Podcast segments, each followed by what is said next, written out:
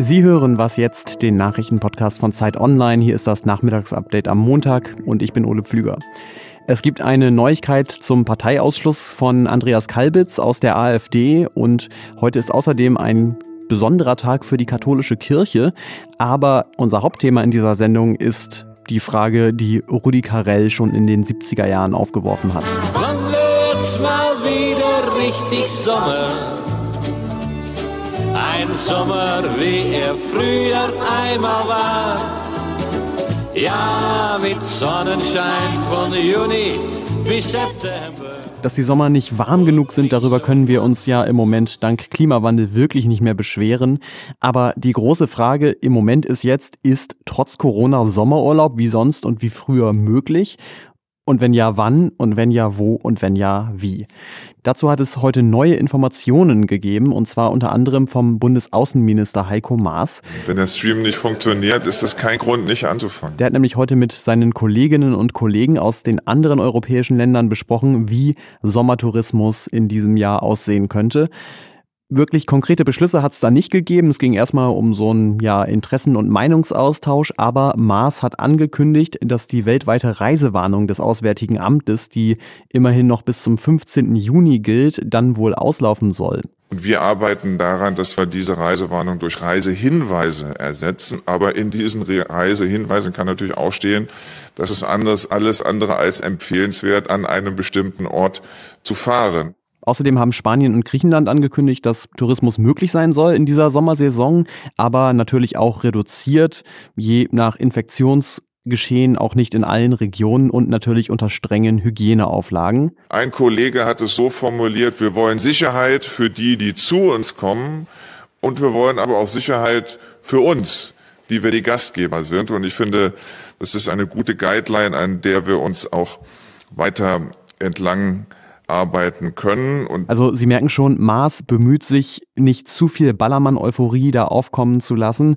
Und noch skeptischer als der Außenminister klang heute der bayerische Ministerpräsident Markus Söder. Ich glaube nicht wie Heiko Maas, dass es so leicht ist, dass wir heute schon Pläne vorgeben können, dass wir in einem Monat schon wieder in Italien und in Spanien sind oder in Frankreich. Und falls Söder jetzt recht behalten sollte, dann wird wahrscheinlich auch diese Zeile aus Rudi Carells Schlager wieder aktuell. Wir brauchten früher keine große Reise. Wir wurden braun auf Borkum und auf Sylt. Tatsächlich ist es äh, im Moment so, dass man die deutschen Inseln wieder bereisen darf inzwischen, zumindest wenn man eine Unterkunft gebucht hat. Tagesgäste sind erstmal aber noch nicht geduldet, weder auf Borkum noch auf Sylt. So viel zum Thema Urlaub von Deutschland aus. Aber was ist eigentlich umgekehrt? Das ist ja besonders auch für unsere Hörerinnen und Hörer in Österreich und der Schweiz interessant. Was ist mit der Einreise nach Deutschland? Dafür ist nicht der Außenminister, sondern der Innenminister zuständig. Das ist Horst Seehofer und der hat heute angekündigt, dass Grenzkontrollen jetzt weiter zurückgefahren werden und bis zum 15. Juni ganz wegweilen. Immer vorausgesetzt natürlich, dass die Infektionszahlen so niedrig bleiben, wie sie jetzt sind, und zwar auf beiden Seiten der Grenze. Unsere Frage des Tages heute, die passt auch noch zum Thema Reise. Anna möchte nämlich Folgendes von uns wissen. Heiko Maas hat ja verkündet, dass die Reisewarnung nicht verlängert wird. Bedeutet das denn jetzt, dass auch keine Quarantänepflicht mehr besteht, wenn man von Drittstaaten, also zum Beispiel auch europäischen Drittstaaten wie Serbien, in die Europäische Union einreist, also zum Beispiel nach Kroatien? Ähm, ja, wie bei so vielen Fragen, die uns erreichen, ist die Antwort natürlich, kommt drauf an. Die Kollegin Tina Groll, die hat auf Zeit Online da letzte Woche ein FAQ zu veröffentlicht. Das verlinke ich Ihnen. Ich habe es auch gelesen und dazu noch ein bisschen selbst recherchiert. Und ja, hier die Antwort.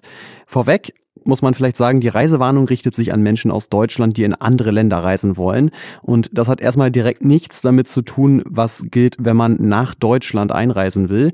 Und was eben auch nochmal was anderes ist, sind Einreisebestimmungen von anderen Ländern. Also könnte die Bundesregierung zum Beispiel die Reisewarnung für, sagen wir mal, Nordkorea aufheben und die Nordkoreaner könnten eben trotzdem sagen, also das mit den Deutschen hier ist uns zu heiß, ihr müsst erstmal in Quarantäne, wenn ihr einreisen wollt bei uns. Zur Frage mit der Quarantäne. Da habe ich mal auf der Seite des Bundesinnenministeriums geguckt und da steht, dass bei Einreise nach Deutschland aus dem EU- und Schengen-Raum die Quarantäne jetzt eben nicht mehr zwangsläufig angeordnet wird, bei Einreise aus Drittstaaten aber schon. Und man muss dazu auch noch sagen, manche Bundesländer regeln das auch anders. In Kroatien sieht es tatsächlich ein bisschen anders aus. So steht es zumindest auf der Seite der deutschen Botschaft in Zagreb. Wenn man einreisen darf nach Kroatien, dann muss man auch normalerweise nicht in Quarantäne, selbst wenn man aus einem Drittstaat einreist. Aber das ist natürlich keine Garantie dafür, dass man das nicht doch muss. Das entscheiden letztlich überall auf der Welt die Gesundheitsbehörden im Einzelfall. Wenn Sie auch eine Frage an uns haben, dann schicken Sie die uns gerne auf Facebook ganz oben auf der Seite von Zeit Online. Da ist so ein Bild angepinnt mit dem grünen Was jetzt Logo. Da können Sie alles drunter schreiben.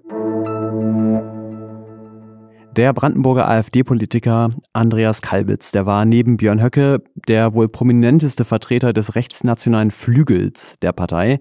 Und ich sage, er war das, weil Kalbitz am Freitag ja die Parteimitgliedschaft entzogen worden ist. Der Grund dafür war, dass er bei seinem Eintritt in die Partei verschwiegen hat, dass er früher Mitglied in der Neonazi-Organisation HDJ war. Aber vielleicht war es auch ein bisschen voreilig gerade von mir mit der Vergangenheitsform, denn heute Nachmittag ist bekannt geworden, dass Kalbitz trotz allem Mitglied der AfD-Fraktion im Brandenburgischen Landtag bleibt. Und mehr dazu hören Sie dann morgen hier in Ihrem Was jetzt Feed. Was noch? Heute ist ein besonderer Tag für Katholiken, und die katholische Kirche, ganz besonders in Italien. Denn dafür gibt es zwei Gründe. Zum einen sind ab heute in Italien wieder Gottesdienste erlaubt, natürlich wie alles andere auch mit strengen Auflagen. Zum Beispiel dürfen nur eine bestimmte Anzahl von Leuten in die Kirche. Und der zweite Grund ist, heute wäre der vorletzte Papst, Johannes Paul II., 100 Jahre alt geworden. Habemus Papam. Der war von 1978 bis 2005 im Amt und das macht ihn zum Papst mit der zweitlängsten Amtszeit in der Geschichte der Kirche. Und Kardinalem Boitiva. Was auch noch besonders war an seinem Pontifikat ist, dass er nach 455 Jahren der erste Papst war, der nicht aus Italien kam. Papa non italiano, non italiano, dopo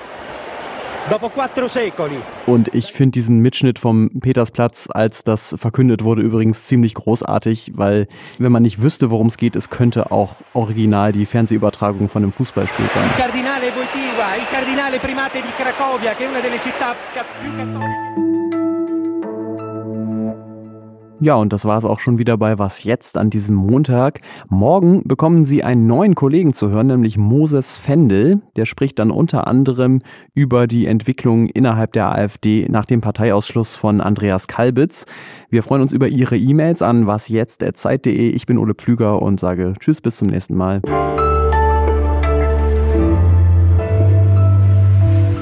Tja, hart gearbeitet. Da sieht man halt ein bisschen derangiert aus.